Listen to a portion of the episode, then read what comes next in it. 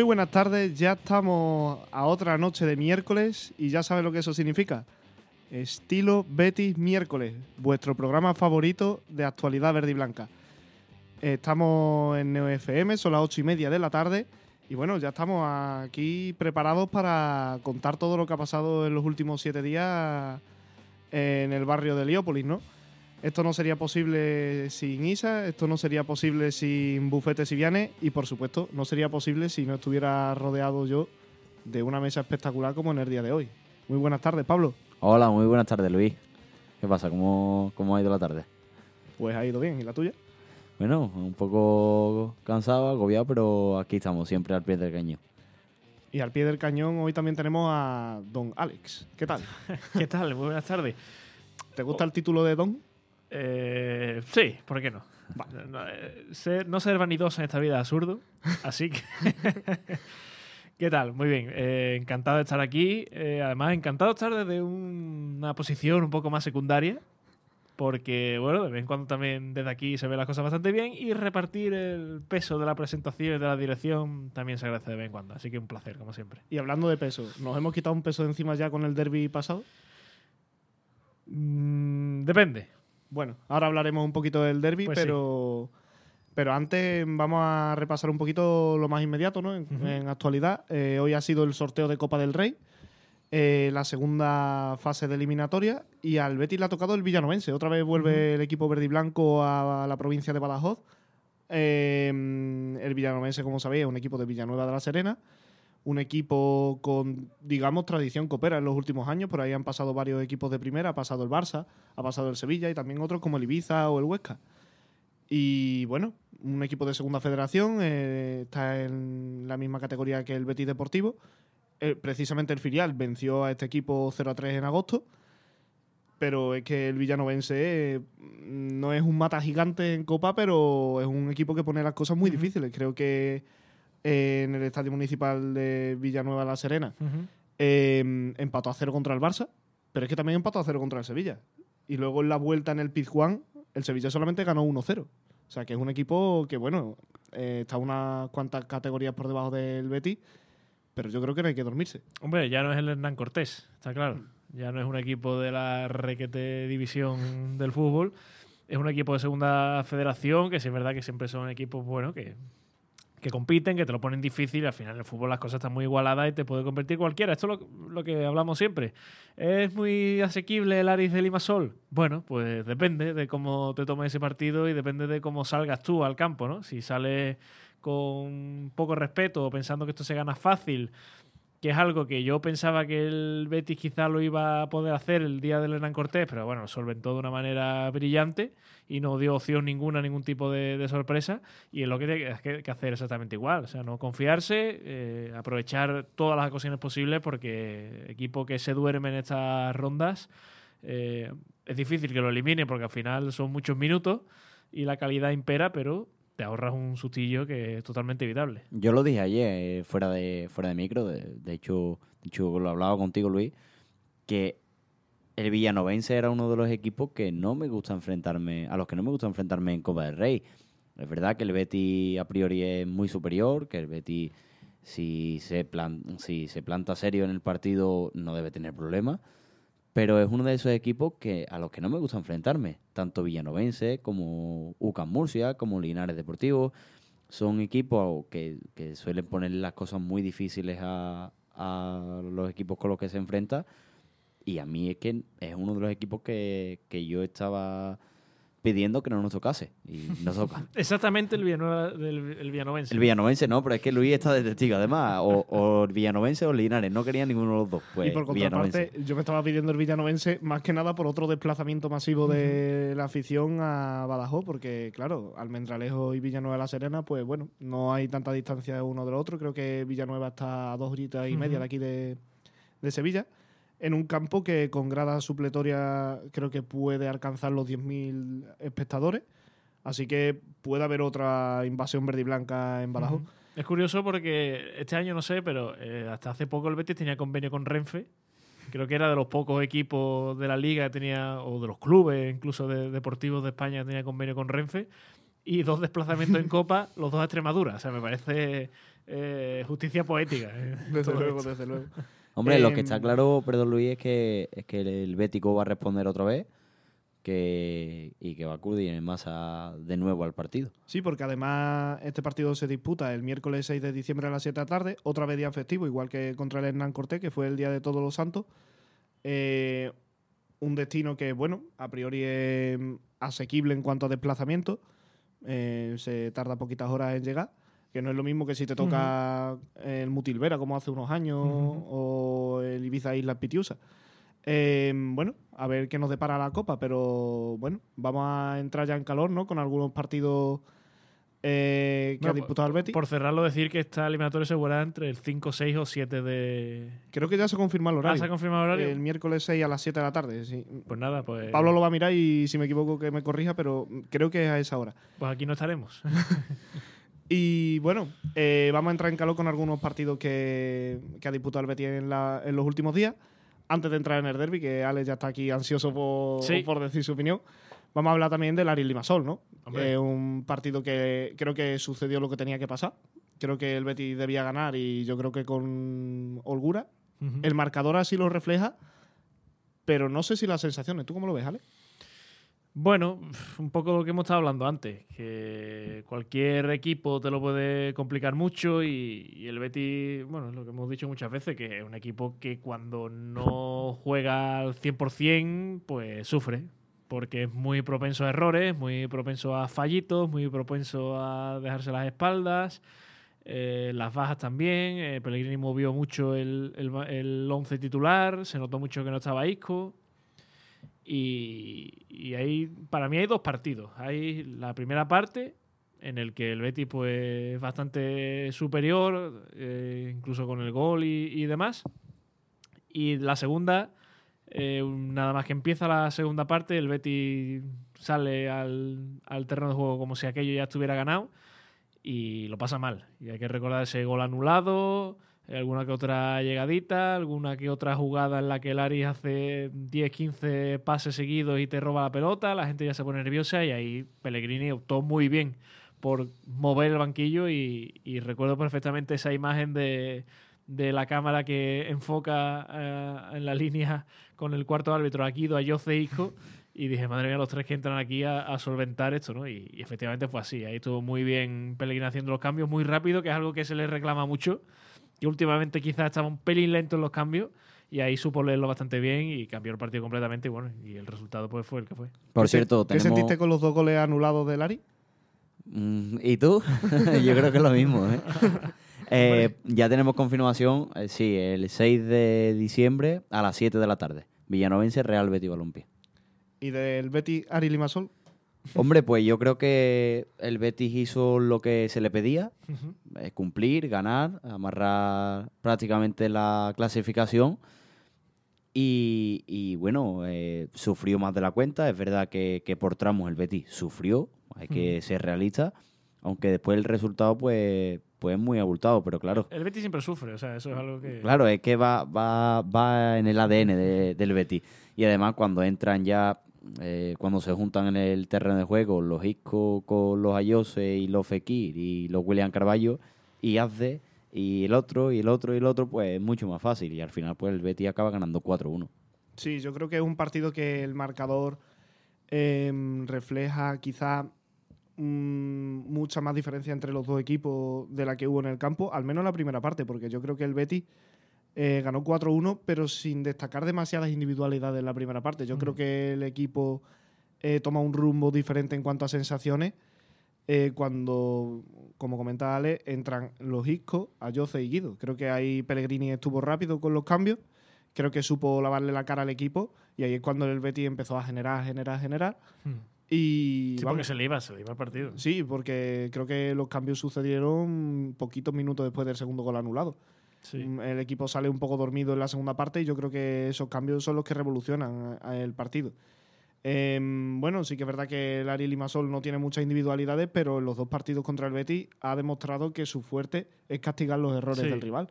En las contras con delanteros rápidos han sabido ganarle las espaldas muchas veces a nuestros centrales. En el 46 es cuando le anulan el segundo gol a- al Aris de Limasol.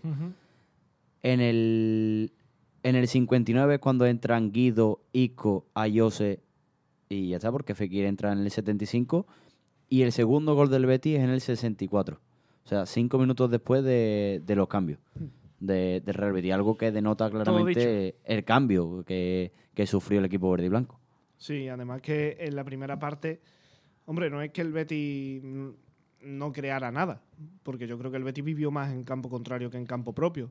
Pero sí que es verdad que no, no con el empuje suficiente como para irse al descanso con un 3-0 en el marcador. Evidentemente esto es Europa, eh, aunque el rival sea inferior, no hay partido fácil, parece algo eh, muy diferente una cosa a la otra, pero es así. Es que en Europa eh, el más mínimo despiste te penaliza muchísimo.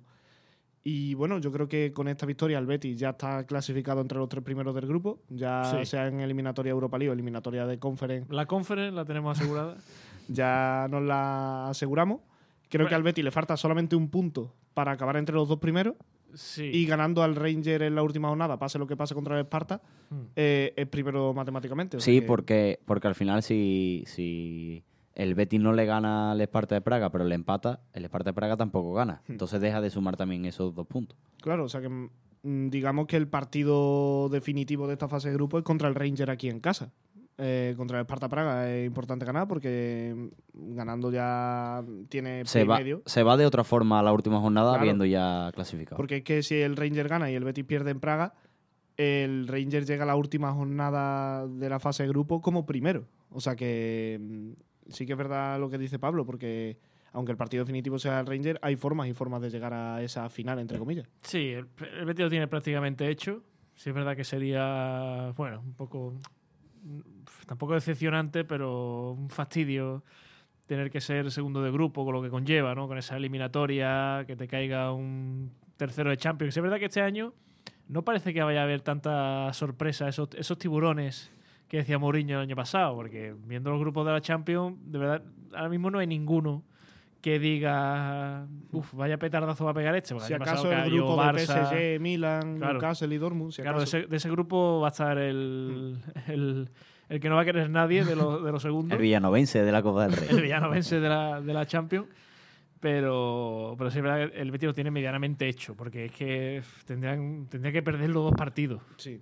sí. Y, y, y, quizá casi ni eso, porque incluso perdiendo los dos partidos yo veo a Rangers y a Esparta de Praga metiendo la pata con el Ari de Limasol. ¿eh? Claro, es que eh, además, si el Betis le gana al Esparta de Praga, mm, pensando que, el Rangers le va a ganar al Ari de Limasol, el Betis llega a la última jornada valiéndole el empate para, acabar primero de grupo. Entonces yo creo que sí, que el partido más importante no es el de Rangers, el partido más importante es el de Praga, que puede prácticamente sellar la primera plaza. Claro, no. De hecho, de hecho si gana, sellar si gana y el Ranger no lo hace. Claro, claro. O sea, matemáticamente se puede dar esa primera plaza en el partido de Praga. Eh, estoy de acuerdo con lo que decís, porque eh, creo que es un, un, grupo en el que quizá a muchos les ha sorprendido eh, digamos, lo compacto que es, ¿no? Que son equipos muy equilibrados entre ellos. Pero es que mm, desde que se dio la fase grupo, mm, desde que vimos el sorteo y demás, a mí el Rangers sí que me pareció un equipo no temible, pero sí que es verdad que del bombo 1 era el más asequible, ¿no? De eh, hecho, de hecho, si el Betis empata y el Ranger no gana por más de dos goles, al Betis le seguiría valiendo el empate en la última jornada. Sí, ya es sacar calculadora y demás, pero bueno, yo creo que las cuentas son que el Betis tiene que ganar mínimo uno de los dos partidos. Sí, sí. Y, quitarse problemas, porque es eso. Es un grupo que, si bien no es sencillo, porque es lo que estábamos hablando antes, que en Europa no hay rivales sencillos, eh, es más asequible de lo que podría haber sido, ¿no? Porque creo que hay un grupo que es Marsella, Ajax, Brighton y AEK de Atenas, que eso le podría haber tocado al Betis perfectamente. Mira, por, hacer, si queréis, repaso de cómo están los grupos de la Europa League. En el grupo A ahora mismo empatan Friburgo y West Ham con nueve puntos. Sería ahora mismo primero Friburgo por la diferencia de goles. Y tercero Olympiacos con cuatro puntos. O sea que ahí todavía están las cosas también bastante abiertas. En el grupo B, que en el que tú acabas de, comentar, el Olympique de Marsella es primero con ocho, el Brighton segundo con siete, después un poquito descolgado el AK de Atenas con cuatro y el Ajax, que está haciendo una temporada horrible, con, con dos puntos. Eh, En el grupo C, ya lo hemos comentado, el Betis primero con 9, Rangers con 7 y Esparta de Praga con 4 y el Aris de Limasol con 3. ¿Puede haber sorpresa el Aris de Limasol? ¿Me imaginé ganando los dos partidos? Tam- Yo creo que algún punto rasca. En estos Sí. dos últimos partidos creo que algún punto rasca. Hombre, Sí, la, la, la Conference la tiene ahí, o sea, ser, depende de sí mismo. Si le gana el Esparta de Praga en la última jornada, ahí se puede. Si, si el Esparta de Praga estamos diciendo que, que, el Bet- que le tiene que ganar a- al Betis, porque, Sí. porque si no se complica mucho. Si no lo hace, porque el Betis sí que tiene la necesidad para, para sellar incluso la primera plaza, ahí el Aris de Limasol es donde puede rascar puntos. Hmm. Sí, yo creo que, que algún punto rasca. Mm. Eh, la sorpresa la sorpresa la puede dar, pero obviamente ya no le dan la prácticamente las matemáticas para, para alcanzar el segundo puesto. Bueno, si ganan los dos partidos. Sí, Se pero, mete. pero no veo al Aris de Limasol repitiendo contra el Rangers. Ya. Yo creo que ha aprendido. En el grupo D, eh, el Atalanta ahora mismo con 10 puntos, que es, si no me he fijado mal, el equipo que más puntos lleva. Segundo, el Sporting de Portugal con 7. Y un poquito más despegado el Sturm Graz con 4. En el grupo E, el Liverpool, que perdió el otro día, Mm. sorprendentemente, contra el Toulouse, que es segundo con 7 puntos. Y el Unión, el Unión San Gilois con 4 y el LASK cuarto con 3. Hombre, en ese grupo, si el Liverpool por causa divina acaba segundo mm, y se enfrenta con uno de los gordos que cae de la Champions, sería una buena noticia para los equipos de Europa League. Hombre, y Hmm. tanto, uno cae. Después en el grupo F, el Stade de Reims, el, recono- el ya reconocido Stade de Reims por aquí, primero con 9, segundo el Villarreal con 6, que espabiló y con suerte contra el Maccabi el otro día. Y veremos con Marcelino. Y el Panathinaikos que es tercero con 4 puntos. En el grupo G, el Slavia de Praga y la Roma empatan con 9, que prácticamente lo tienen prácticamente hecho, porque después el Servet con 4 y el Cheris con 1. Y en el grupo H, el Bayer Leverkusen con 12 puntos, que, que está intratable eh, en todo. Y después la pelea por la segunda y tercera plaza, que está entre el Molde y el Karabaj.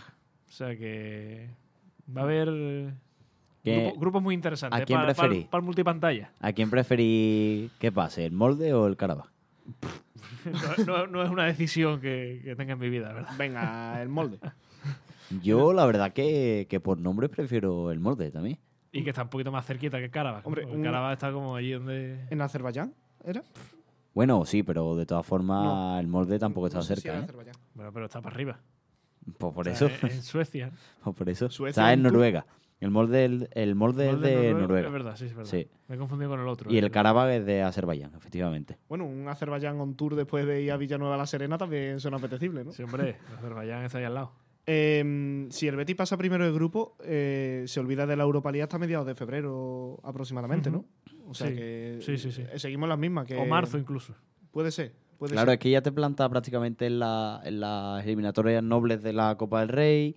Ya en Liga tienes respiro y puedes sumar puntos que te sirvan del colchón después.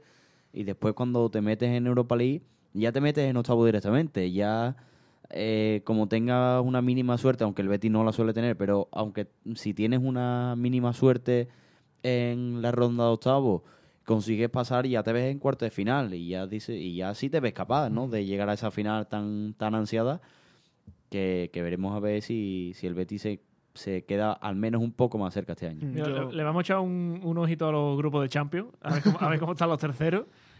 En el grupo A está la cosa entre el Copenhague, el Galatasaray y el Manchester United, que ahora mismo tienen en este orden 4, 4 y 3. Ahora mismo el Galatasaray tercero. Bueno, los grupos, o sea, los grupos, los equipos se turcos. firma. El Galatasaray se firma. Habiendo ahí otro Manchester United como el Sí, año pasado. yo prefiero un Copenhague que un Yo también, Galatasaray. pero Yo se firma un Galatasaray incluso.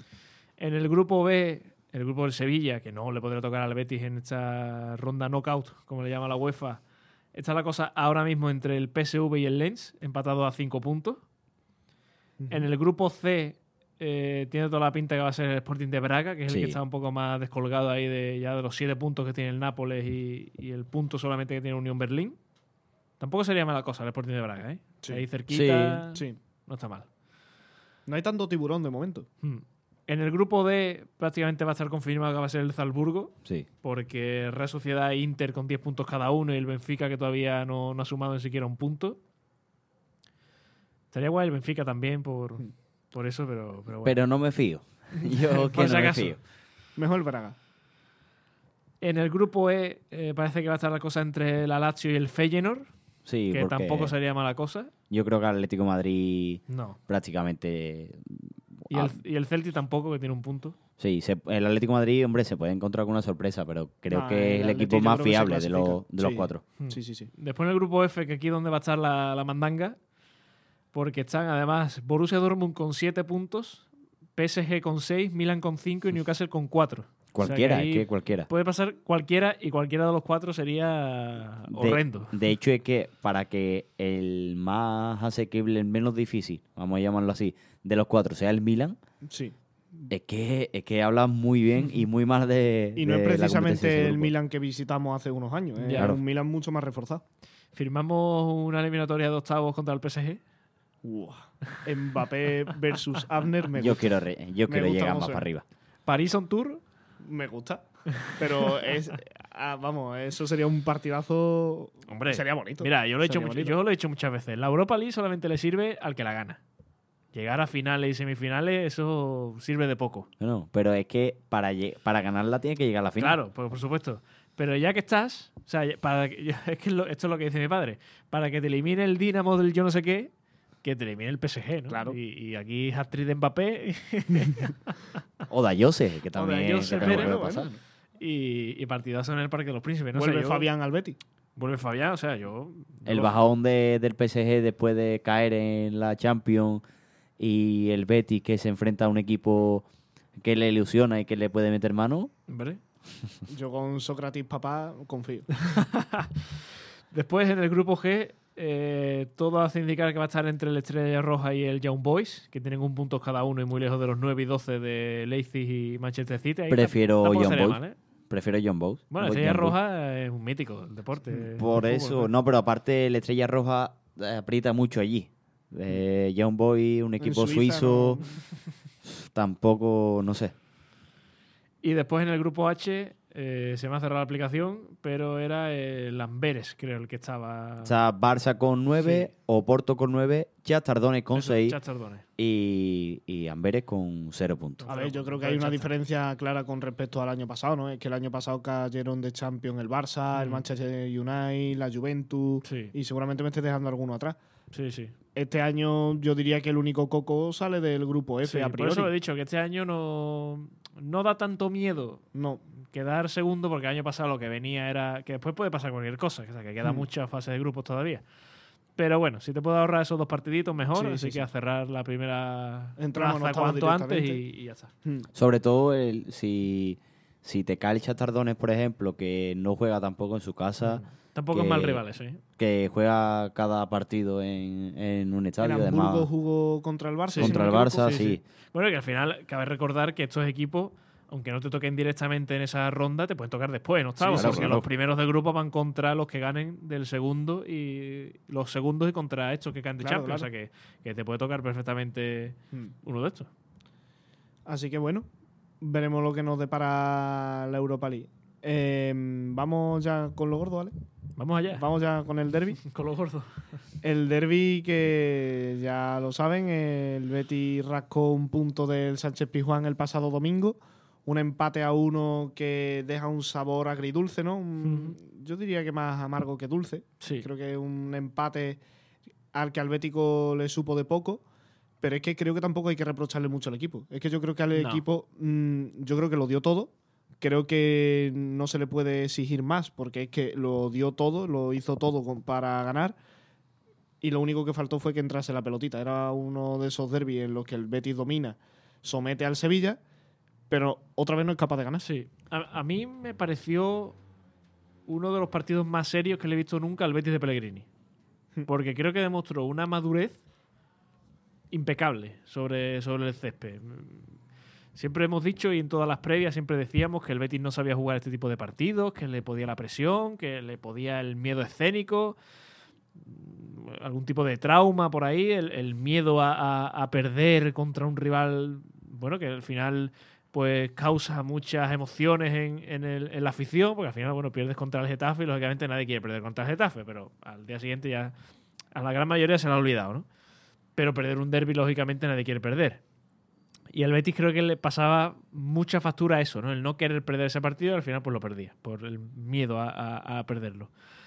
Pero el otro día me pareció el, el Betis más maduro en un derby que he visto, en- no sé si en mucho tiempo, pero, pero podría decir incluso que, que nunca. O sea, he visto un Betis tan maduro en un partido como este, ¿no? Y se, y se notaba mucho, se notaba mucho al final la estabilidad de un equipo de otro. Hmm. Porque el Betis lo vi muy cómodo, sabiendo muy bien lo que tenía que hacer, sabiendo muy bien su plan de partido cuál era.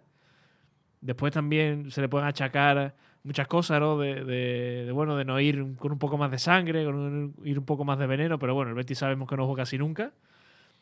Y por otro lado, un Sevilla que sí se vistió un poquito, ¿no? De ese Betis de los años anteriores, ¿no? De, de ese miedo, de ese no saber qué hacer, de no... De, y A que no me marquen mucho. Claro, y eso, y eso es fruto de, de- de la estabilidad de uno y de otro. No podemos olvidar que el Betis lleva pues cuatro años con el mismo entrenador y con la misma filosofía y con el mismo plan de juego y con la misma evolución. Y enfrente había un equipo que es que lleva cuatro entrenadores, cinco, no sé, ya ha perdido la cuenta en, en- en- en dos años, ¿no? Y eso lógicamente se tiene que notar. Se tiene que notar, sea el partido que sea. Cuando se dice, no, es que el, el derby es un partido diferente. Bueno, es un partido diferente, pero al final estas cosas se notan, ¿no? Sí.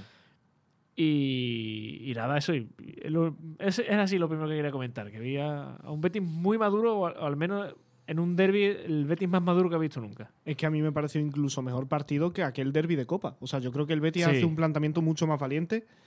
Eh, y de hecho, vamos, yo firmo jugar los próximos 50 derbis exactamente Ah, sí, igual que el Betis exactamente. jugó en el Pizjuán. Porque es que yo creo que si el Betis salta al campo y mueve el balón como lo movió el domingo, genera lo que generó el domingo, de cada 20 derbis gana 19. Es que es lo que más tranquilo me deja, por una parte. Salgo cabreado del derby porque, porque ves que, que le puede ganar, que es que Sí. te ha merecido ganar por mucho, además. Y resulta que. Si la un- primera parte acaba 0-3, a nadie le sorprende. Y claro, y con un balón de 30 metros, pues al final te quita dos puntos, pues te queda con cara de tonto. Pero, pero a mí me deja tranquilo cómo, lo que comentabais ustedes, cómo, plan, cómo se planta el Betis en el partido, cómo es capaz de competirlo desde el minuto 1 hasta el 90 y cómo muestra una, superior, una superioridad a un equipo que, que a principio de temporada se le, presumo- se le presuponía que luchara por los puestos europeos. Eh, No es el, eh, digamos que, que es empate a uno, pero que, que siendo un empate no es el mismo empate que contra Cádiz, que contra Granada, que contra Getafe. Creo que es otro tipo de partido completamente al que al Betis sí que le falta quizá un poco de pegada. Es que no, no de diría maldad, ni de maldad. no diría ni idea eh, en, en cuanto a los tramos finales de terreno de juego, porque es que el Betis generó mucho y el, y el Betis eh, es que se me vienen a la cabeza varias de Isco, se Sí. me vienen a la cabeza varias de Ayose, se me vienen a la cabeza el De gol anulado de, de Bellerín, eh, La de de Mira- Azde. la de Miranda que es doble, Azde también tiene una. Eh, creo que el Betis propuso muchísimo y lo que le faltó es que entrara entre los tres palos que, Mm. que vemos cuando miramos la portería de Dimitrovic. Es que nadie hizo un partido malo. O sea, ningún No. Jugador del Betis hizo un partido desastroso ni lamentable. Yo creo que todos los jugadores, uno en más medida que otro, cumplieron con su rol, cumplieron con sus funciones.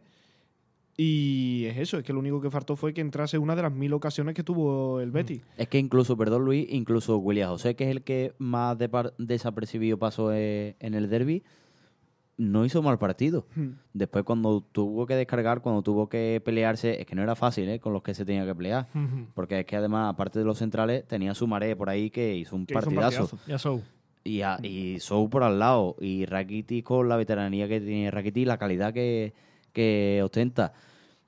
No tenía un papel fácil William José, incluso lo solventó bien, siendo el jugador más desapreciado. Ujú. Sí, Yo- que además que mm, William José, yo creo que sabía que su partido iba a ser más sin balón Sí. que con balón. Sí. Y gran parte de que Isco brillase, evidentemente no quiero desprestigiar su calidad, fue los espacios que le generó Mm. William José, que supo fijar a los defensas, supo mm, pelearse con el pivote para dejarle más metros libres a la redonda a Isco. Mm, Y eso que Isco tampoco hizo el mejor partido que le hemos visto a Isco en esta temporada. ¿eh? O sea, para mí no, se- no se mereció el MVP porque, bueno, hizo un partido bueno dentro de lo que es Isco, de lo que hace siempre. Pero yo destacaría ante otros nombres propios, fuera parte de los, de los, de los vídeos, de las gambetas, de los recortes y todo eso. Sí, pero, yo destacaría mucho antes, por ejemplo, el partidazo que hace Bellerín. Sí, O sea, me, sí. parece, me parece Lo brutal. hablamos ayer en el programa. Para mí es el mejor partido que lo he visto a Bellerín, tanto esta temporada como la anterior. Mm. como, tuvo. como, como la historia del Betis. Para mí es el mejor partido que lo he visto a Bellerín como bético. Mm. También destacar el de Marroca, pero lo que dice de Isco, a mí y el de Chadi Riaz. Sí, el de Chadi Ría para mí Hace- se consagró.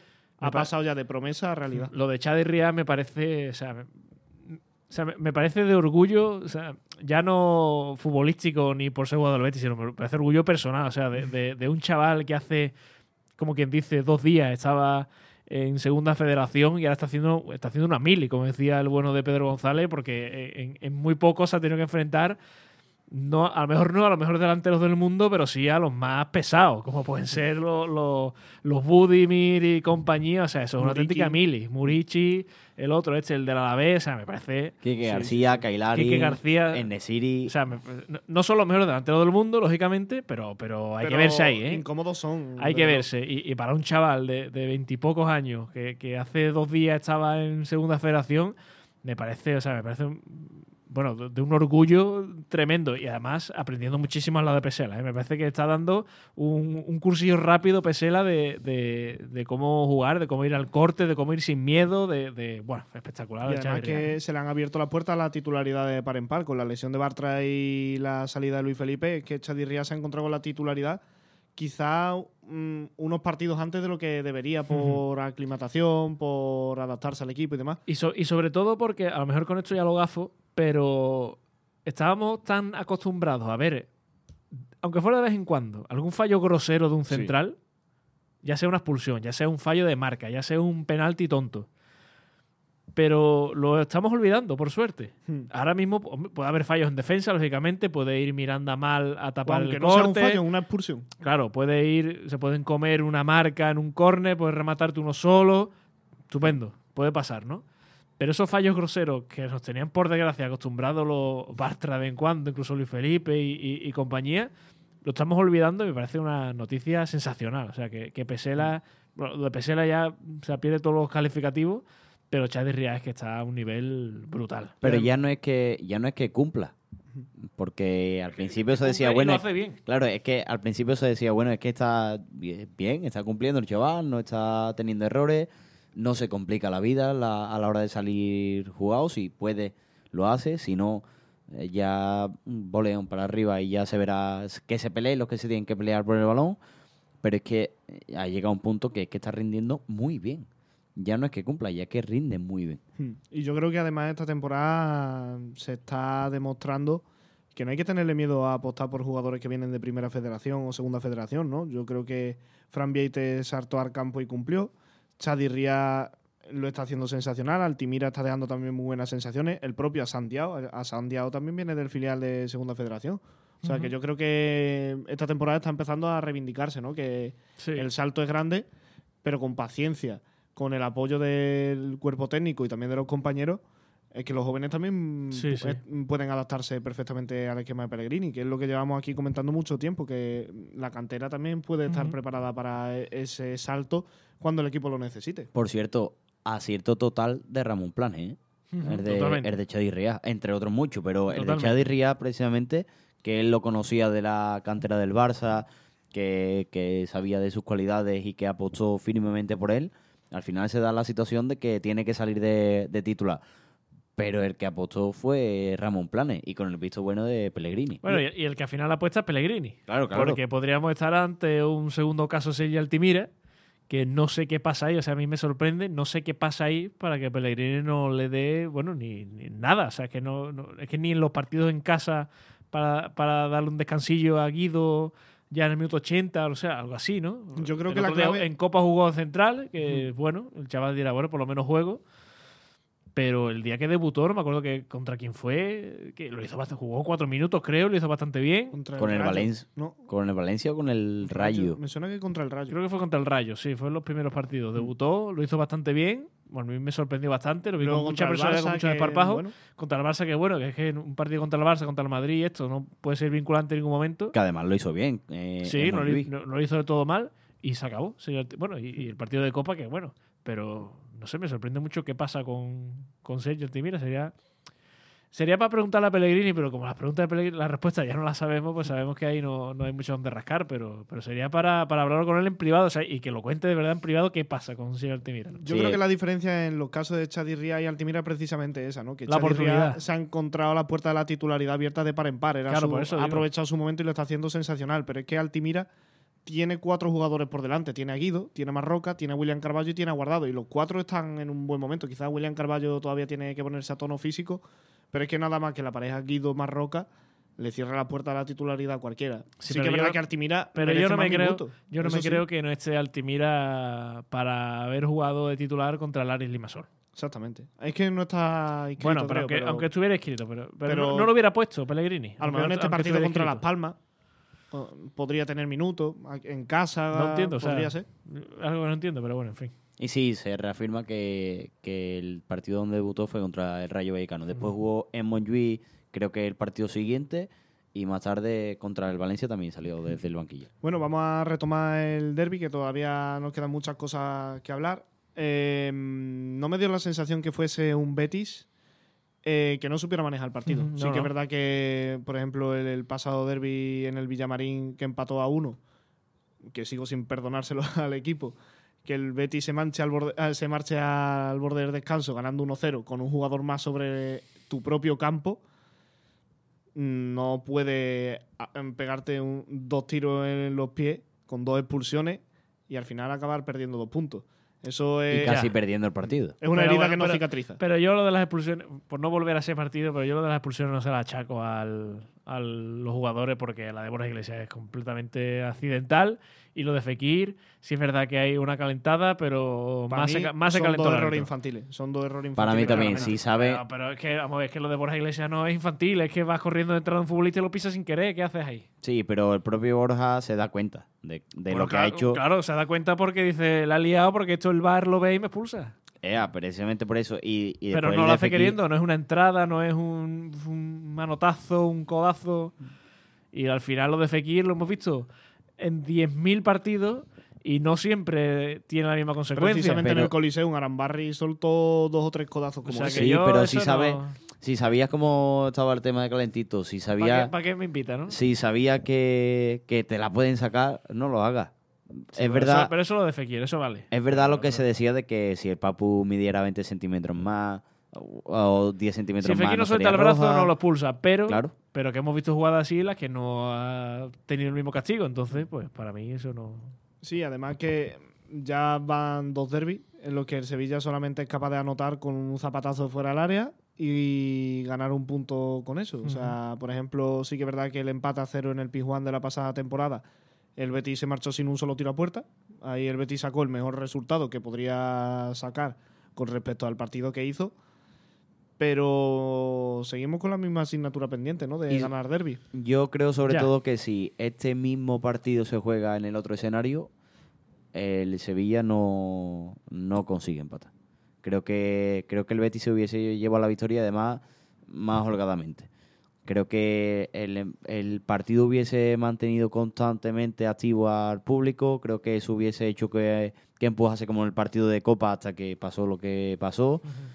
Creo que creo que el Betis, eh, si el partido, si el mismo partido se hubiese disputado aquí en el Villamarín, creo que se hubiese llevado la victoria. Y bien, de todas formas, del, del partido del Piguan, lo, yo creo que lo más positivo es que hay muchas cosas positivas Sí. que sacar. Hay Sí, sí, sí. muchísimas más positivas a favor de- del Betis que en contra. Es que lo único que negativo fue el resultado. Yo me quedo con dos. Uno, la serenidad que tuvo el equipo durante todo el partido. O sea, no se descompuso en ningún momento. Y es que incluso el gol del empate no es. Es que lo que hemos dicho, es un disparo de 30 metros que podría haber ido a puerta, podría haber ido al palo, podría haber ido al centro, podría haber ido a- al Hotel Los Levereros. La diferencia cuando terminó el partido, lo dije, cuando la diferencia es que el de Rakitic entra el Dayose se va al palo. Claro, no, no es una jugada en la que te pillen un fallo en la defensa o una desconexión, no, no, es que es una cosa. Ayoce después en los micros de, de la liga lo dijo, lo explicó muy bien. Dice, nos han empatado pues casi por- por- a base de intentarlo tanto, porque si, si solamente centran balones al área y solamente intentan tirar de fuera del área, pues de 10 intentos alguna va a ir para adentro, es que está claro, ¿no? Bueno, lo que tiene tirar de fuera Claro, es lo que tiene. Y además, eh, lo estaba comentando viendo el partido, lo, lo decía mi padre, eh, porque en el, a los 10 minutos hubo un tiro también igual de Rakiti desde fuera del área y, el comentario de mi padre fue, tendrán poca vergüenza que están intentando marcarle un gol de lejos al chaval que está nervioso por un partido así. Y dije, pues claro, es que al final son las armas que, que uno tiene que aprovechar. Bueno, y al fin y al cabo yo creo que es un tiro que ninguno de los tres porteros de la plantilla del Betis lo para. No, no, Creo no que para. es un No, pero, y- tiro ni- yo creo que ninguno de los porteros de la liga para eso. O sea, Sí, al eso- final te tiene que pillar. Ya no es cuestión ni de saltar más ni de nada. Te tiene que pillar bien colocado. Imaginarte que eso puede ir por ahí. Eso es Al revés, te tiene que pillar mal, mal colocado, un poquito Claro. a la derecha para poder llegar, porque Claro, es que claro. Vieite incluso toca a difícil. Sí, sí, el toca, toca la pelota. Oye, ¿y qué os pareció el partido de Vieite? Pero antes, antes de eso, porque eh, estaba diciendo que, que me quedaba con dos cosas: la serenidad, uno, y la segunda, que me pareció un notición, y es que eh, una vez que empata el Sevilla, es que el Betis vuelve a tener más ocasiones de gol Sí. que el propio Sevilla, que, que estaríamos in- estamos inmensamente acostumbrados a que el Sevilla te empata, ya sea un derby, sea el partido que sea, en su casa, en el minuto setenta y pico, y tú no vuelves a oler la pelota, tú no vuelves a pasar de medio campo, porque te come el, el estadio y te come el equipo y, y es, y es un acoso y derribo completo. Pero es que fue eso todo lo contrario. Es que desde que empata el Sevilla es que no volvemos a ver a Fran Vieites en ningún momento más. Es que al revés, volvemos a ver a Dimitrovic, volvemos a ver a Abde entrando como Pedro por a su casa, ocasiones de Ayose, Luis Enrique. O sea, me pareció una magnífica noticia. Es, Es que el gol fue uno así. No, y es que además lo, algo que denota claramente eso es que cada córner se celebraba como si fuera un penalti. Claro, claro. Cada córner, incluso cada saque de banda cerca del banderín que la ponía Ocampo prácticamente a- al punto de penalti. Por cierto, las gracias a Diego Alonso por quitarlo a campo. ¿eh? Iba a decir justo eso. Porque, o sea, de- porque entiendo los pitos al cambio porque era de lo mejor. O sea, que, destacaron tres jugadores únicamente en el Sevilla que fueron Adrián Pedrosa, para mí el mejor del Sí. Sevilla, Sumaré, que bueno, el segundo mejor del Sevilla. a mí me gustó mucho. Incluso muy y cerca de. Pero la verdad es que nadie entendió ese cambio. ese cambio, no, no. Yo, por la parte que me corresponde, eternamente agradecido a Diego Alonso, que cuando las cámaras le enfocaban tenía cara de asustado. ¿eh? Hmm. Yo, yo en- qui- quiero creer que en cambio fue pensando en que Suso quizá podría usar ese arma de ese recorte hacia adentro y el tiro con, con la zurda. Que lo intentó. que lo intentó y casi, pero pero no sé, en fin. Bueno. el, el Diego Alonso sabrá. La pelota está en su tejado. De, to- de todas formas, creo que tú apuntabas do- dos notas positivas en, en general, pero es que si nos miramos, si miramos línea por línea, es que de cada uno podemos sacar, podemos sacar una de ellas. Hmm. Es que Fran Vieite, que salía con, con muchas dudas entre la afición, entre la opinión pública, al final refuerza su figura. No, es verdad que no tuvo grandes intervenciones, pero la que tuvo de Suso que comentábamos antes mm, despeja bien, con facilidades incluso Sí. a un costado, que es lo que se le pide al portero en ese tipo de rechaces. Después los balones que le llegaban al área un poquito más fuerte de la cuenta, no, no tiros como tal, pero que le llegaba un poquito más fuerte de la cuenta, en lugar de en dos tiempos, pues la cogía con, con firmeza, que eso poco a poco te va escalando la Salida- confianza. Salidas por alto, lo hizo bastante bien. La salida por alto, que precisamente la salida es algo que se. uno de los lunares de Mm. Fran Vietes en el Betis Deportivo. Y lo hizo bastante bien. Mm. Y después se encuentra con el gol de Rakitic. Sí, y un cabezazo de Badé ya en la Sí. segunda parte que, bueno, que tampoco sin mucho peligro. Mm. Es que al final se- todo el mundo pensábamos que ahí iba a estar el, el talón de Aquiles del Betis en el derby, cuando se lesiona Claudio Bravo contra el Limasol, bueno, pues todos nos llevan las manos a la cabeza, ¿no? De, "Buah, va a tener que jugar el, el portero del filial. Pero es que al final es que no tuvo que hacer mucho. Es que no. no- Es buena que- noticia, que nada, tuvo- o sea, buena noticia que no tuviera mucho peligro Fran Vieite, pero bueno, yo creo que era una sensación diferente, ¿no? Porque si bien era el tercer portero del Betis y era del filial sin apenas mucha trayectoria en primera, yo creo que la gente estaba más tranquila que, por ejemplo, si fuese el tercer portero Dani Martín. Yo creo que transmitía algo más de tranquilidad. Es un portero corpulento, es un portero de un metro noventa y seis que el que la ha seguido en el filial sí que es verdad que ha tenido algún error grosero puntual. Eh, si te fijas en sus partidos, es un portero con muchísima personali- personalidad. Está todo el rato fijando a sus centrales, está todo el rato indicando a sus compañeros. Y yo creo que esa personalidad también se refleja en, en primera división. Sí. Creo que tenía una papeleta muy difícil, Sí, evidentemente un contexto complicadísimo, que yo creo que si bien no tuvo acciones en las que brillar, cumplió de sobra. Sí, sí, bueno, y si no tiene. y si, si- si hubiera tenido menos ocasiones en las que brillar, pues, Pues mejor, mejor, todavía. claro. Está claro. Yo lo puse después en Twitter, o sea, no sé mm, si Ruiz Silva volverá para después del palón, se supone que sí. Pero si no, no me asustaría nada ver a Fran Beites contra la Unión Deportiva Las Palmas. Yo creo Me que ha parecería- demostrado de sobra que hay portero para Sí. rotar.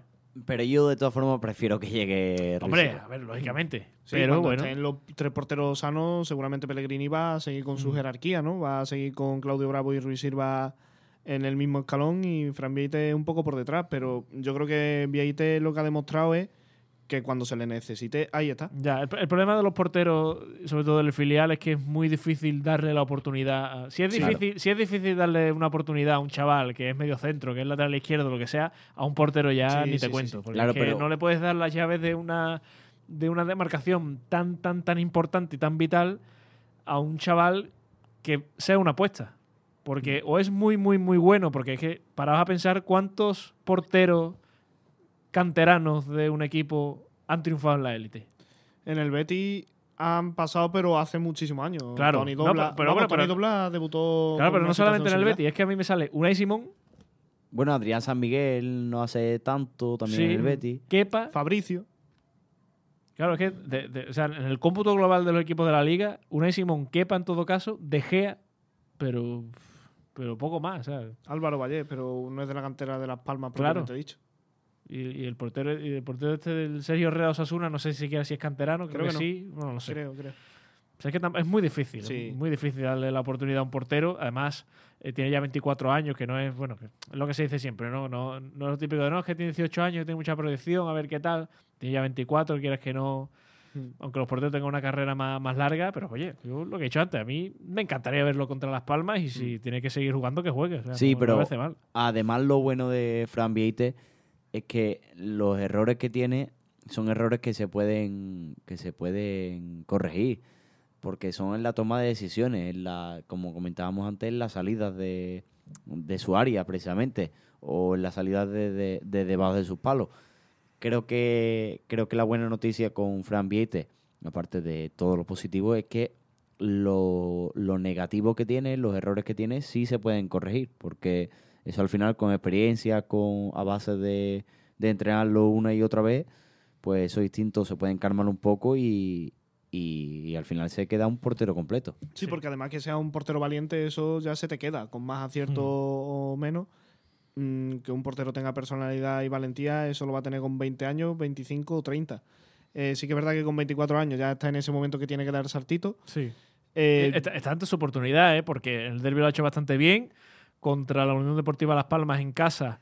Hombre, no es, un- es en casa, es un partido donde hombre, Las Palmas te va a llegar, está claro. Pero no es comerte de repente un tener que ir a San Mamés, un- una Ah, cosa de que las, peores, las peores citas ya se las ha comido. Claro, por En eso, que, que- que para ganar un poquito de estabilidad y de, y de calma en todo esto, ahora tiene un partido de en casa, después no sé si hay Europa League, creo que sí, ¿no? Después viene Sí, ya el partido Praga. en Praga, que lo puede jugar, porque sí puede jugar la Europa League, sí, porque contra el Real Masol estaba en el banquillo. Lo que no puede jugar es la Copa, porque Claro. si no puede pasar aquello de- del Granada. Pero bueno, tiene aquí, tiene dos o tres partiditos así para ganar un poquito de confianza, para que la gente le pierda el miedo a que, a que pueda jugar y, oye, ¿por qué no? Y además que con 24 años y ya 11 o 12 partidos en segunda división, ya lleva dos en primera, bueno, ya tiene cierta trayectoria en la élite y sea en el Betis o sea en otro club, yo creo que ya demostró que es un portero que, bueno, tiene cualidades tanto Sí. para primera como para segunda. De todas formas, de esto ya hablaremos también, pero para el año que viene todo hace indicar que va a haber renovación integral en la portería. Sí, porque... Porque lo de Claudio Ibarra, lógicamente, ya se acaba. Y Ruiz Silva me parece a mí que no está demasiado cómodo aquí en el Betis sabiéndose un segundo plato. Y tiene mercado. Es un portero que tiene mercado, eh, los rumores de De Gea. Hmm. Mm, De Yo creo que es una, eh, es una de las posiciones que más, que más rumores está teniendo. Y seguramente el doble pivote también tenga mucho cambio, porque Guido de momento no renueva, Guardado afronta su última temporada, Sí. Marroca está cedido un año nada más. Fir- ¿Firmáis el año que viene una portería DG Álvaro Vallés? Buah, ¿Dónde está el boli? ¿Dónde está el boli? O sea, Yo- yo, yo creo que es un que- salto cualitativo. Yo diría que sí, porque al final la experiencia, siendo, siendo no igual, siendo algo diferente, la experiencia de De Gea de la de Claudio Bravo, pero al final es un portero con muchos partidos a su espalda, con partidos europeos, en mundiales, en Eurocopa. Hombre, De Gea, a mí me parece un porterazo. Lo que pasa es que le ha fallado un poco, que se, convirtió en un meme Claro, y, en la- aquel mundial de Rusia. y que con, precisamente... todo, con todo el merecimiento, ¿eh? también se ha Sí. dicho, pero Pero que precisamente los errores eh, más graves de su carrera se han producido con la selección española. Es lo que dijimos aquí. Si, si los errores los tiene con el Manchester United, no tienen tanta visibilidad porque no hay tantos españoles que consuman Premier League. Pero los partidos de la selección española, el 90% de los españoles a los que les gusta el fútbol lo ve. lo vio. Y más en un mundial. Sí, Eh, y, y que, y que ha estado no sé cuántos años siendo elegido el mejor jugador del Manchester. O sea, bueno, o sea, O sea, es que la Que gente está será. hablando de De Gea como si fuese aquí un portero que tuviéramos nosotros en 2013-2014. bueno, pero está sin equipo, que esas cosas también dices tú, Sí, bueno. pero quiera o no, mm, De Gea que llevan, mm, no sé si 15 temporadas en el Manchester United, que incluso se ha hablado para su regreso como agente libre porque Onana tampoco es que esté triunfando allí. Es que mejora lo que hay. O sea, yo creo que hay Sí. pocas dudas. O sea, No, De so- Gea es un porterazo y que al Betis le vendría de lujo para Y- la temporada que viene. y sobre todo, si no mejora lo que hay, es que lo que hay se va. Claro. Entonces, Claro, claro. eh, siendo De Gea un portero de garantía con la experiencia que ya hemos dicho y, y con el nombre de David De Gea, pues creo que es un buen nombre para la portería del Betis. Veremos a ver cuánto dura si es que, si es que viene. Y después el segundo nombre, hombre, es que Ruiz Silva Ya. es Ruiz Silva. Es que ha demostrado mucho en este Betis y creo que creo que cuando se vaya Bravo, en principio es el que tendría que dar el golpe sobre la mesa. ¿Qué le, qué le pasa a Ruiz Silva? Pues que le están lastrando mucho las lesiones. Y Las que- lesiones y la poca. Eso, y que, ¿eh? y que no ha tenido demasiada continuidad porque yo entiendo a Pellegrini que si tienes a un portero como Bravo, que, Pero- que es pero- muy... Pero no llega. O sea, es un portero de 40 años. Sí, pero precisamente por eso, ¿vale? Porque la, estamos hablando de que con casi total seguridad es la última temporada de Bravo en el Betis. Entonces yo Y entiendo... seguramente que- en el fútbol. y seguramente, bueno, no eso no lo tengo tan claro, pero, pero puede ser. Pero en el Betis. Y yo entiendo que Pellegrini, teniendo un portero como Claudio Bravo, con lo que aporta eh, el chileno, pues entiendo que lo quiere aprovechar hasta, hasta el final de, de su tiempo aquí No sé. en el Yo, yo Villamarín. creo que, que le ha dado demasiadas oportunidades a alguno de Claudio Bravo. Yo hubiera apostado un poco más por Ruiz Silva, porque al final es el portero joven, digamos, de los dos. Ya. Es el que tiene más proyección, el que te puede salir bien y te lo pueden fichar y lo puedes vender. Pero se ha encontrado, no hemos encontrado a, Claudio- a Pellegrini enamorado de Claudio Bravo y, y, y lo No, y que- la sopa y que no lo hace mal. Pero es que no deja de ser un portero de 40 años con, bueno, con, con el lado oscuro de un jugador de 40 años. Ya, pero también esta temporada es que, como, como he comentado antes, las lesiones le están lastrando mucho a Ruiz Silva. Ya, ya, ya. Es que ha tenido dos lesiones prácticamente seguidas y desde que arrancó la temporada, casi, casi, casi. Entonces, de momento, esa estabilidad que a lo mejor este año sí que sí que se le daba a Ruiz Silva, quién sabe. Y quizá Pellegrini sí tenía esas intenciones de ya afianzar a Ruiz Silva en la portería y Bravo, bueno, pues aprovecharlo hasta, hasta que se vaya. Pero eh, resulta que, que no, ha- no se ha podido demostrar eso. Sí, ya, pero no sé, hay, hay cosas raras porque a Pellegrini no le ha temblado el pulso a la hora de, de poner a Claudio Bravo en cuanto ha vuelto de una lesión y, y estaba haciéndolo bien Ruiz Silva y lo quitas para poner a Claudio Bravo en un derby y, y hace un partidazo Ruiz Silva con aquel paradón en Anoeta en, en los cuartos de los no, el octavo, ¿no? De, Fue cuarto. en En cuartos, cuarto, de, en en cuarto. cuartos de Copa y en la semifinal le pones a Claudio Bravo y en la final a Claudio Bravo. Y es poco Con la Supercopa poco- España. Claro, y es un poco como, bueno, vamos a ver, ¿por qué no confías en Ruiz Silva en los partidos importantes, ¿no? En, las citas gordas, ¿no? Y yo creo que eso también lo que ha lastrado un poco a Ruiz Silva, que, que bueno, que no ve con malos ojos pues marcharse. Bueno, pues veremos a ver qué sucede con la portería, pero como comentaba antes, mm, puede que no sea la única posición con mucho movimiento en los próximos mercados. Y es que precisamente mientras estaba diciendo eso, ha salido la noticia de Pedro Morata en, en el partidazo de Cope, que es que el Atleti tiene conversaciones avanzadas con Guido Rodríguez, que no ha renovado y queda libre el 30 de junio. El Betis se plantea negociar para intentar cobrar algo si saliese en enero. ¿Qué es lo que va a hacer? ¿Cómo lo veis? Eh, noticia delicada, ¿eh? Es que al final nos esperábamos que, que pudiera pasar. eh, si no era el Barça, era el Atlético de Madrid. Si no el Atlético de Madrid, era fuera de España. Eh, podía pasar. Aquí ya lo dijimos que, que al final podía ser uno de los últimos trenes para Guido para encontrar un contrato jugoso en un equipo superior al Betis. Hay que Hombre. ser realista y que, y que tiene aspiraciones mucho más altas. Eh, en el momento de carrera en el que está Guido y, y ya se lo merece, sinceramente, entiendo que, que se pueda dar este tipo de situaciones. Duele, porque al final Guido es uno de los más importantes de la plantilla. Yo ahora, a estas alturas ya no, no sé si, si diría el más importante, pero de los más seguros.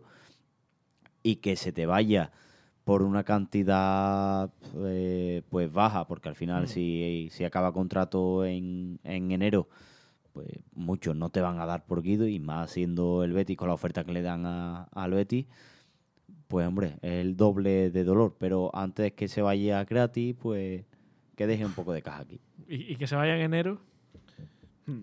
Ya, Sería un momento ¿Qué, delicado. qué- no qué cabe pesa duda. más ahí? ya, un pero... Guido que sabes que te va a aportar mucho, aún teniendo en la cabeza ya que el año que viene va a jugar en X, Claro, es que ese, O- ese es el tema. Si, si no O- tiene la cabeza en el Betis, Ese mejor es el que se vaya. o que lo pierdas Si, en enero. si tiene la cabeza ya en el Atlético, es momento de que se vaya. O sea, el Betis afronta el tramo decisivo de la temporada y un jugador que esté pensando en junio en vez de las eliminatorias de Copa o de Europa League, mm, lo siento, pero no puede ser titular. O sea, un jugador con la cabeza en otra parte, yo creo que es imposible que dé el 100%. Eh, Hay que recordar, al hilo, bueno, el, el caso es que el Betis lleva ya mucho tiempo insistiendo en que no quiere otro caso Mandy. O sea que va, va a intentar por todos los medios que el jugador que el 1 de enero todavía no haya renovado, tenemos 30 días, 31 en este caso, para buscar una salida. Véase el caso Miranda. ¿Sentiríais como una tradición que Guido se fuese gratis? No, una traición no. O sea, el fútbol, el mercado es así, la vida laboral de cada uno es como es. O sea, podemos olvidar que al final los jugadores son, son trabajadores y cada uno mira por su sueldo y por su familia y por todas estas cosas, ¿no? Yo tampoco lo veo como una traición. No, pero, pero me vengo a referir a que el Betty en el mercado de enero, a todo que el jugador que llegue el día 1 sin haber renovado, le va a buscar salida. Véase Sí. Miranda, véase William Carballo, véase Guido, véase el, el que sea. ¿Qué pasa? Que lógicamente un jugador que no. que termina. que el club que sea sabe que lo puede firmar gratis, va a decir, bueno, pues yo me espero a junio y ya está. Además, un jugador como Guido Rodríguez, que es que Claro. no estamos hablando de... De los mejores pivotes de la liga. O no, o que dice, mira, vale, me lo llevo ya, pero imagínate lo que te va, lo que te puede pagar el Atleti por Guido por, por hacerte el favor de llevárselo en si el enero. o sea. Olympique de Lyon ofreció 14 en verano, no creo que ofrezca No, más de 10. eh, Bueno, más de 10. Más, es que no- Cinco no puedo o diez ofrecer millones. m- Más de 3. O sea, me parecería del género tonto que un club sabiendo que el jugador eh, puede ser libre para, para llevar y que tampoco, es que el Atleti tampoco tiene necesidad de llevarse a Guido ya. Ya, Es que no- quizás no- para ahuyentar otros rivales, ¿no? Porque el Barça también. Pero- pero vamos a ver, que pero lo me vinculan. refiero a lo que lo- mejor lo- si se lo llevan ya en enero, ya eso que lo tienen. Ya, pero me refiero que tú al Atleti, eh, si yo soy el Atleti, yo llamo a Guido, mira, lo cerramos para junio, venga, sí, ya, cerrado ya. ¿Para qué? Sí, ya, está, pero- ya, ya lo tengo cerrado. Es que ya lo tengo, ya lo tengo firmado. Puedo firmarlo, lo tengo firmado. Que no es un precontrato, un preacuerdo, no, no, lo tengo firmado ya. Como el Daguar, ¿no? Claro. que, no, que, no es, que no es, digamos, que no es un club que diga, mira, es que, no sé, que no es un Barça que diga, mira, se me ha lesionado Oriol Romeo, se me ha lesionado el otro, es que no tengo a nadie. Tengo que fichar a alguno ya y mejor este que va a salir barato que, que otra cosa. Es que el Atleti en este caso es que tampoco tiene necesidad de fichar un pivote ahora mismo. Y además que es muy de. Va a jugar mucho con eso. Es muy del gusto del Cholo Simeone, porque cuando Rodrigo de Paul también estaba en negociaciones con un club árabe, la primera opción del Atleti fue Guido, en caso de que de Paul se fuese El en Betis, el Betis tiene las de perder en todo esto porque al final ha llegado a, a una situación que no es cómoda, que es uno de tus jugadores más importantes, lo tienes a, bueno, a días, por así decirlo, a, a un mes y pico de poder firmar con el club que le dé la gana.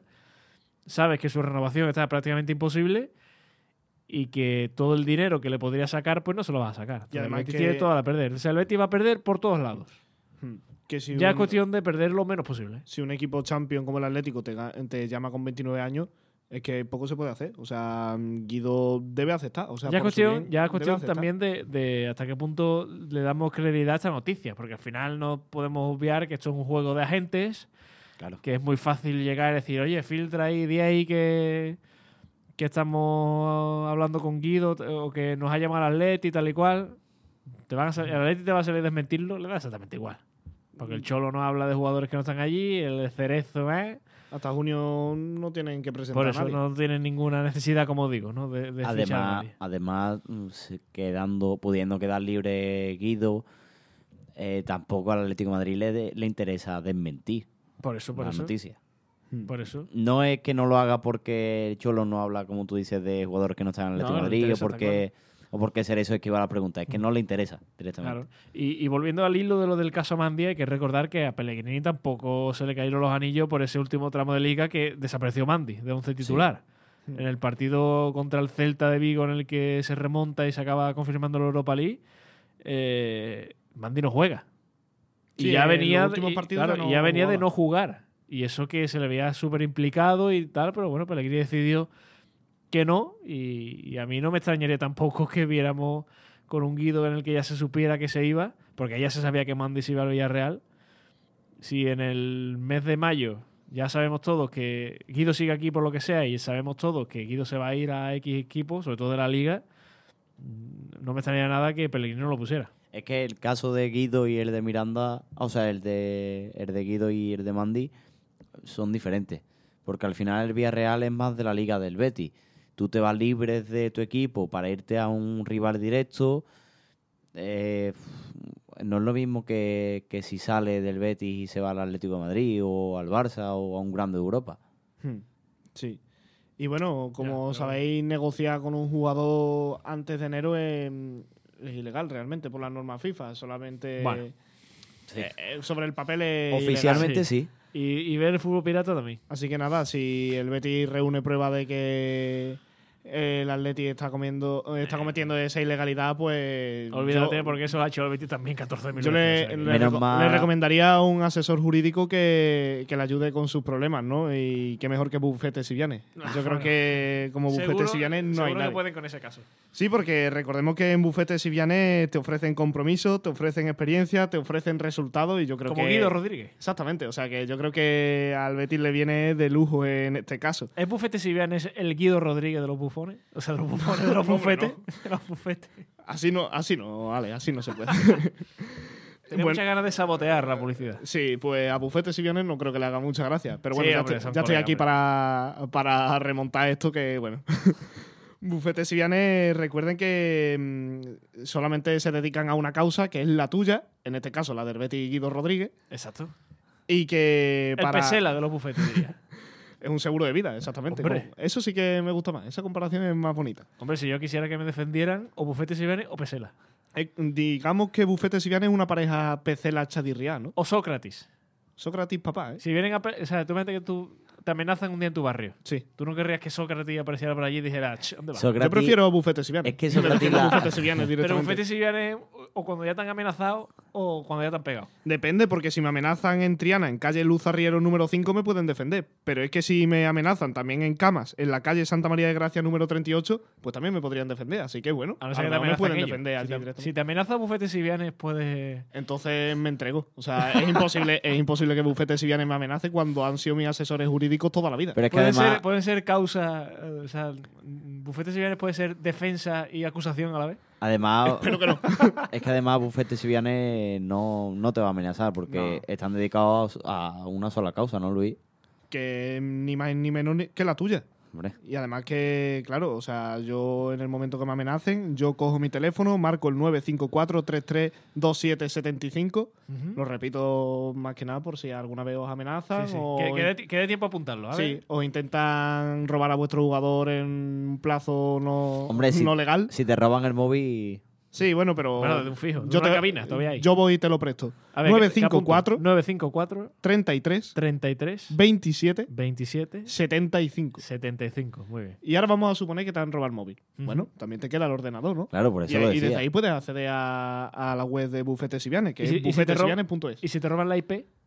Pues si te roban la IP, ya tienes que ir a Calle Luz Arriero o a Camas. Bufetes y Vianes, el asesor jurídico del Real Betis Balompié. Muy grandes ellos. No oficialmente, pero No oficialmente, Pero pero. podría serlo, podría pero podría serlo. serlo. Podría es cuestión serlo. de hablarlo. Eh, bueno, eh, después de esto, yo creo que ya nos queda hablar un poquito también del próximo, de la próxima jornada de, mm, de Liga del Betis contra Las Palmas, que todavía queda mucho. Así que bueno, también podemos valorar algo de actualidad deportiva del Betis. Bueno, como la es la la renovación, de de Isco. Isco, como es la renovación de Isco, que adelantaron los compañeros del final de la Palmera, si no me equivoco que el Betis, el jugador, tiene la renovación muy avanzada, ¿no? Hasta 2026. no me extraña. Actualmente el contrato está firmado hasta 2024 con opción a ampliarlo un año más en función de objetivos. Y yo creo que el Betis con esta renovación lo que quiere es protegerse la espalda, mm, no permitir que Isco pueda negociar libre con cualquier equipo en enero. Aunque yo creo que la cláusula para ampliar ese año extra eh, se iba a cumplir antes de Navidades. Pero Sí. bueno, yo creo que el Betis ha intentado cubrir la espalda. Eh, mm, si no me equivoco, también se va a ampliar la cláusula de rescisión de 10 millones de euros que actualmente tiene el jugador. Y se modificará un poco el salario, ¿no? Ahora mismo depende mucho de los variables, aparte del, un- del millón de euros fijo que percibe. Y me imagino que se intentará igualar más, ¿no? Que el jugador tenga más fijo y no dependa tanto de los variables. Creo ¿Cómo que- veis esta renovación? Creo que por cada cinco goles los que participe, ya sea con directamente o con asistencia, creo que tenía un bonus, ¿no? Bueno, pues así cobra mucho más valor el penalti que le cedió a Fekir, ¿no? O sea, sí, sí. No, Dice pero- mucho de Isco, ¿no? O sea, que cobre Hombre. por meter goles y aún así le ceda el penalti a Fekir, además Hombre. del gesto deportivo que fue, claro. Es que además fue, fue un gesto muy bonito y un gesto que Fekir necesitaba eh, Sí. después de fallar el penalti, pero si lo mete hubiese quedado como de película, ¿no? Ese, ese, ese capitán que vuelve después de mucho tiempo y superar una lesión grave eh, delante de su gente y, y e el, el futbolista ahora mismo estrella, por así decirlo, de, de Sí, Real Betis, le cede, le cede el balón. Sí, pero a Eh, Pellegrini no le gustó, ¿eh? Hombre, Pellegrini le dijo a Isco que lo tirara a él, pero, pero yo entiendo también a... Era el momento ideal para que, Claro. para que la historia tuviese Fue la- ese yo fue- bonito desenlace. Creo que fue un poco como en su cabeza sonaba espectacular. Sí, pero de todas formas, Que después hay que meterlo. es que Y todos sabemos aquí que Fekir dejó de tirar los penaltis por algo. Falló uno en un derby, pero también es verdad que es que salía desde el banquillo. O sea, salía sin Pues- haber roto a sudar. Es un Pues, momento complicado para tirar un penalti. Es como cuando meten a un jugador solamente para la tanda de penaltis, sale mal. Sí, eso pasó en el Mundial. Hubiera tirado Contra Isco Marruecos. 1 1-0, además el partido estaba 1-0, ¿no? En ese momento. no. Estaba 2 o 3-0, ¿no? ¿Puede ser? No, no, creo que era 1-0. Sí. Sí. Vamos, igualmente un- creo que era el momento. Lo que pasa es que sí que es verdad que un jugador recién salido del banquillo eh, tira un penalti parece fácil, pero no lo es. Por eso. Yo creo que fue muy bonito. Si lo hubiera metido hubiera sido magnífico. Pero como lo falló, para mí, error en ese sentido y que lo hubiera tirado el que más confianza tenía y ya está. Porque, porque tú imagínate, es que lo mismo Fekir no quería tirar el penalti. Es que ahí no puede decir que no. Eso digo. Ahí no puede negarse a tirarlo. Claro, es que tú Creo que insistió un poco como diciendo, tíralo tú. Claro, pero es que tú no que puede Fekir, negarse. que le está grabando todo el mundo, Fekir dice que no. No, no, tíralo tú, tíralo tú. Y además todo el mundo pidiendo que tire Fekir el Sí. penalti. Por cierto, iba 2 a 0 Yo iba a 2 a 0. el Betis. Cuando, cuando se produjo el penalti, tres minutos después de ello, marca Marroca. Bueno, Ale, ¿y qué te parece este regalo de Navidad antes de Navidad? Pues me parece muy justo que se hable de la renovación de Isco. Me parece que se lo ha ganado. No sé hasta qué punto eso le puede sentar bien a Guido. que diga, bueno, yo llevo cinco o seis años haciendo lo que está haciendo Isco ahora. No, dos demarcaciones diferentes, pero bueno, siendo un futbolista capital. Y a mí quizás no se me está eh, regalando un sueldo mejor y un estatus y tal y cual. Sí, pero no sabemos, Pero bueno. no sabemos tampoco si el Betis se la ha ofrecido y ha sido el propio Guido Ya, ya, que por no eso ha digo. aceptado. Por eso digo. Me parece una muy buena noticia y, y- y yo pongo la tesitura que puse, creo que fue ayer por Twitter. Si el Betis renueva a Isco y en verano viene una oferta interesante de Arabia, pues también redondo, ¿no? Mm, bueno, eh, sería Cuando de estudiarlo, interesante digo unos 20, 25, 30. ¿no? Yo creo que 25 30 millones por un jugador de 32 años que llegó libre. Es igual que Canales. O sea, Canales era importantísimo en el club, pero su ciclo terminó. Y yo creo que. ¿Por cuánto ah, se fue Canal al final? 15, ¿no? Sí, fueron Sí, en 12 torno a más 15, 4 o una sí. cosa así. Creo que fue- era una buena cantidad. O sea, Canales ya había dado sus Sí. mejores partidos aquí en el Betis y era el momento, según él, de separar los caminos. Si vienen con 25 30 millones por Isco en verano, Ni se lo piensa el Betis. yo creo que sí, hay que aceptar, igual que se aceptó con Canales, igual que se aceptó con Luis Felipe, que eran importantes en el esquema. ¿Cómo será la cosa que si vienen con 20, 30 kilos por Pellegrini, el Betis tampoco se lo piensa? Uf. Sí, a ver, Sí, es que hombre, sí. claro. Es que si pagan Pero también- 30 millones por un entrenador, pues entonces ya es que el fútbol ha terminado. Claro, no es lo mismo las Ya, cantidades. ya, por pero, un me, pero me futbolista. refiero para que veáis hasta qué punto llega. ¿Tú crees que también venderían a Palmerín por 30 millones? Buah, y el estadio. y el estadio. Yo creo que yo creo que de- en ese caso se lo pensaría más Isco que el Betis. Es que Isco, eh, ah, es, que, es que Isco ahí no tiene nada que pensar. es que porque Isco, tú que- si se hubiera querido ir a Arabia, ya lo hubiera hecho. Claro, es que, es que es que como me respondió uno, ¿cómo fue? No es que no- yo no creo que Isco se, se quiera ir a Arabia. ¿Y Luis Felipe? Hmm.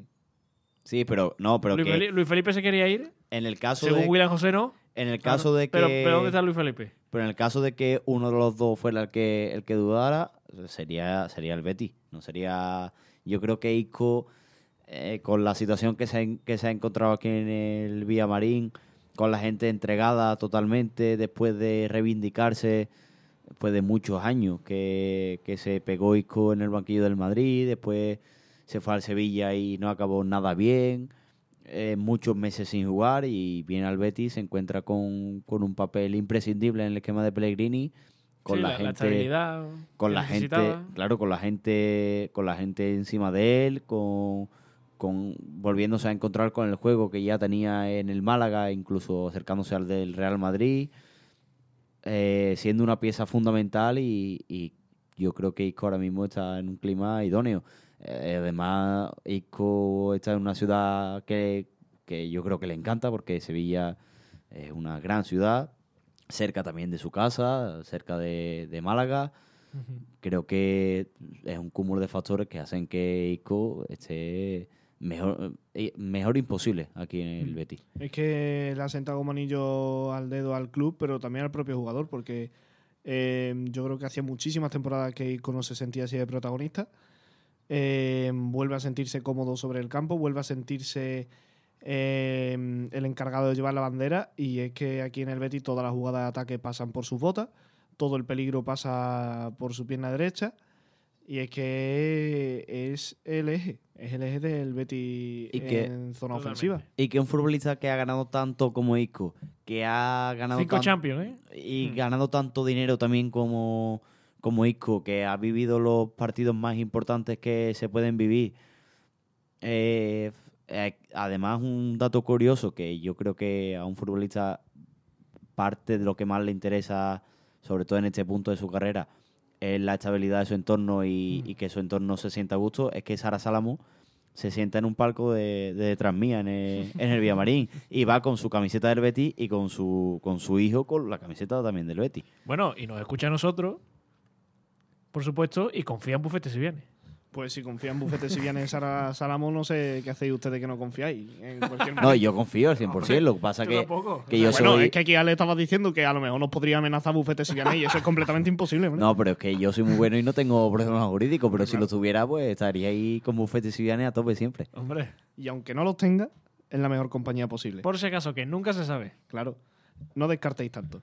Bueno, eh, ahora sí que podemos empezar a hablar ya un poquito del Betis Las Palmas, ¿no? El Betis llega séptimo al partido con 21 puntos, pero es que Las Palmas llega octava con 18. El partido se disputa aquí en el Benito Villamarín el domingo a las 9 de la noche, si no me equivoco. Es el horario del partido. Sí. Y bueno, hemos atendido esta semana a, a muchos movimientos de entradas, ¿no? De, No, no este domingo, hay que decirlo por si acaso algún Eso, despistado. el, el domingo 21, si Mm. no me fallan las cuentas. Domingo 26. Domingo 26. Eh, mucho movimiento, ¿no? De la afición de Las Palmas y afición del Betis apoyándose mutuamente para Sí. venir al estadio. Hemos visto bastante amabilidad, por así decirlo. Pero es que sobre el campo es un partido con bastante más en juego de lo que parece. Un partido Hombre. que podría ser trampa. O sea, tres puntos de diferencia entre ambos equipos. Y un Betis que ya ha perdido una posición con ese empate en el Sánchez Pizjuán. Partido muy trampa porque al final la Unión Deportiva Las Palmas viene de, de encadenar unos buenos resultados que le han hecho subirse ahí arriba. Le ganó al Atleti hace poco. O sea, mm, poca broma con, con Las Palmas. Pero yo confío mucho en el, en el Betis. Creo que el parón le viene mal porque estaba cogiendo muy bueno, muy buen pozo después del partido de Europa League, la victoria ante Mallorca y Osasuna, mm, el, el partido en el derby, o sea, estaba haciendo bastante bien. Y creo que este parón, pues bueno, le va a hacer perder un poquito ese ritmo que tenía, le va a servir para que se recuperen muchos jugadores, para que Fekir vuelva a coger ritmo, para ver si vuelve Ruiz Silva, Savali a ver qué tal está y, demás.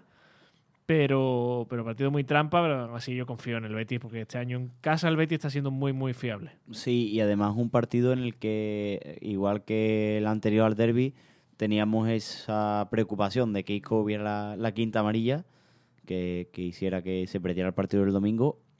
Si se la pierde, o sea, si la ve ahora, se perdería el partido de Almería fuera de casa, pero es que además si no la si no se lo pierde contra el Almería, se lo perdería contra todo un Real Madrid, sino contra una Real Sociedad o contra un Girona. ¿Va a Eh, forzar la quinta? ¿Forzaría la tarjeta amarilla a Ico eh, en el partido contra Las Palmas? Mm, yo creo que si cae no va a ser descarada, o sea, va a ser natural, no la va a forzar. Es la sensación que me da.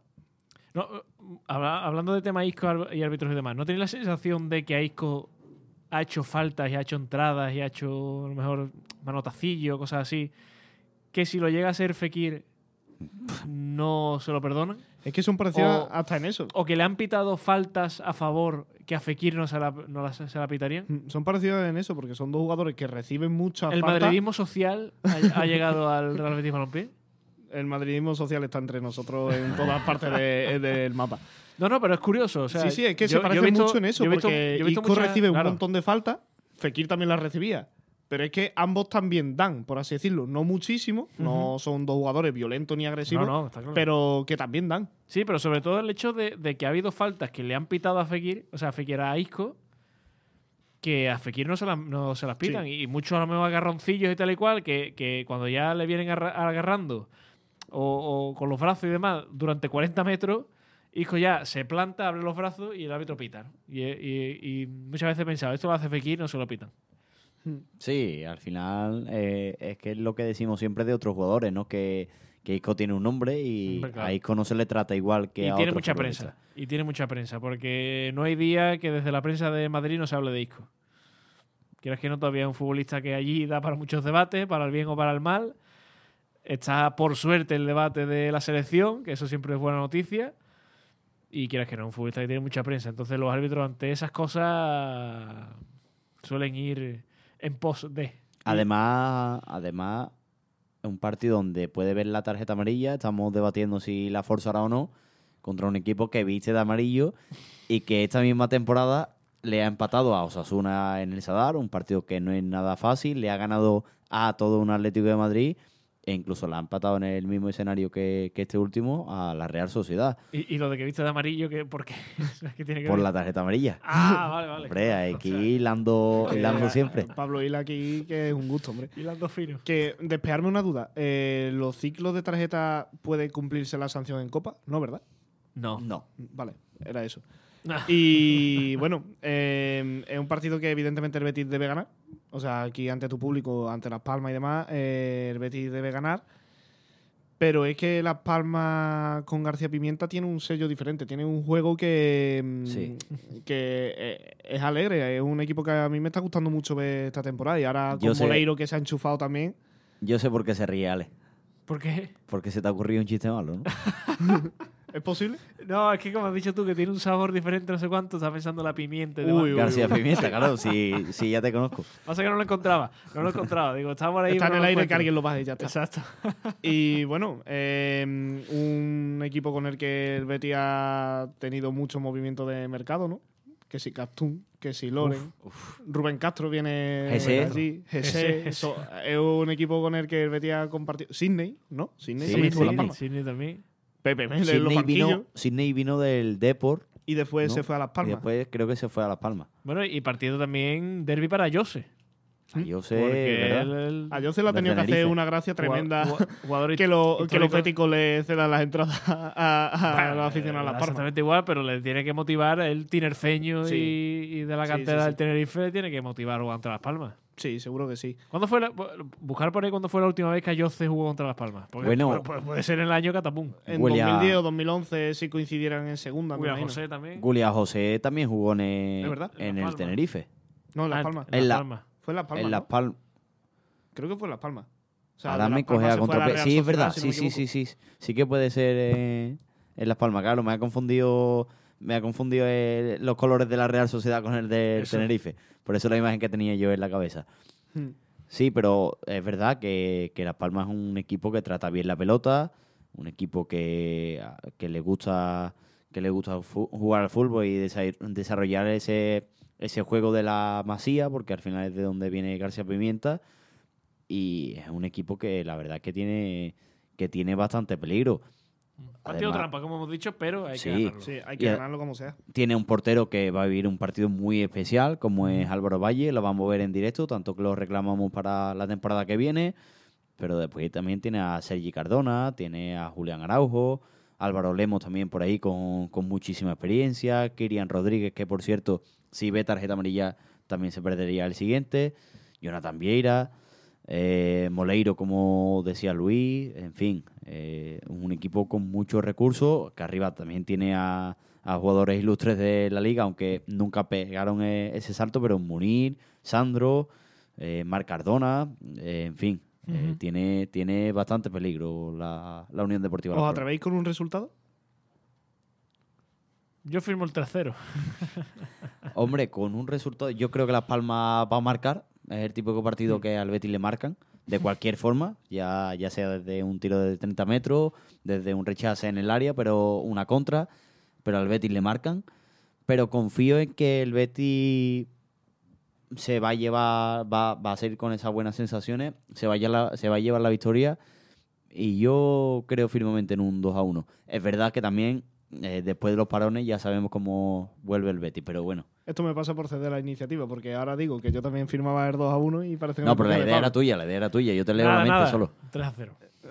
El 3 a 0 también se firma. Desempata. Mm, Yo me espero el típico partido en el que el Betis vuelve del paro un poquito dormido, ¿no? Un- sin convencer demasiado. Y un partido en el que sufre como contra Osasuna, pero que al final se lleva los tres puntos. Quizás más por empuje del Benito Villamarín Sí. que por incidencia en el juego. Además, además ese gol de, de Junior en aquella Sí, victoria también fue precisamente por el empuje de la afición. En, Es uno de ese los goles que más, que más he visto rugir al Villamarín. Es uno de los goles que Sí. recuerdo que se celebró con más fuerza que el cabezazo de Junior. Porque además fue clave en la clasificación a Europa. Eh, bueno, vamos a ir ya finalizando el programa, ¿no? Eh, antes que nada, me gustaría mandar desde aquí un, un abrazo enorme a nuestro compañero Alejandro Benavides, que está atravesando un, un momento familiar delicado. Y bueno, no sé si nos está escuchando ahora mismo, pero mm, si las palabras sirven de algo en estos momentos, eh, trasladarle desde Neo FM, desde Onda Bética, toda la fuerza del mundo. Estamos con él en lo que haga falta y esperamos que mm, tenerlo con la misma sonrisa de siempre cuando vuelva. Y bueno, eh, también sonrisa la que nos arrancan nuestros dos colaboradores de hoy. Para mí ha sido un placer tener por aquí a Ale y a Pablo. Muchas Placer. gracias a los dos. Un placer placer mío. nuestro siempre. Las gracias también a Isa, las gracias a Bufete Siviane y las gracias a Neo FM y sobre todo a nuestra querida audiencia. Que aquí estamos con nuestras dulces voces, acompañándoos en vuestros quehaceres, en vuestros trabajos, en vuestras actividades de, de casa, en vuestros trabajos de clase, si hiciera falta. Y nada, eh, apoyaros mucho en eso. Falta algo, ¿no? Para despedir el programa, como siempre. Bueno, que sean buenos. Y si no, Y si no, pues que le den mañana un Latin Grammy. Muchas gracias a todos y nos vemos la semana que viene. Un placer.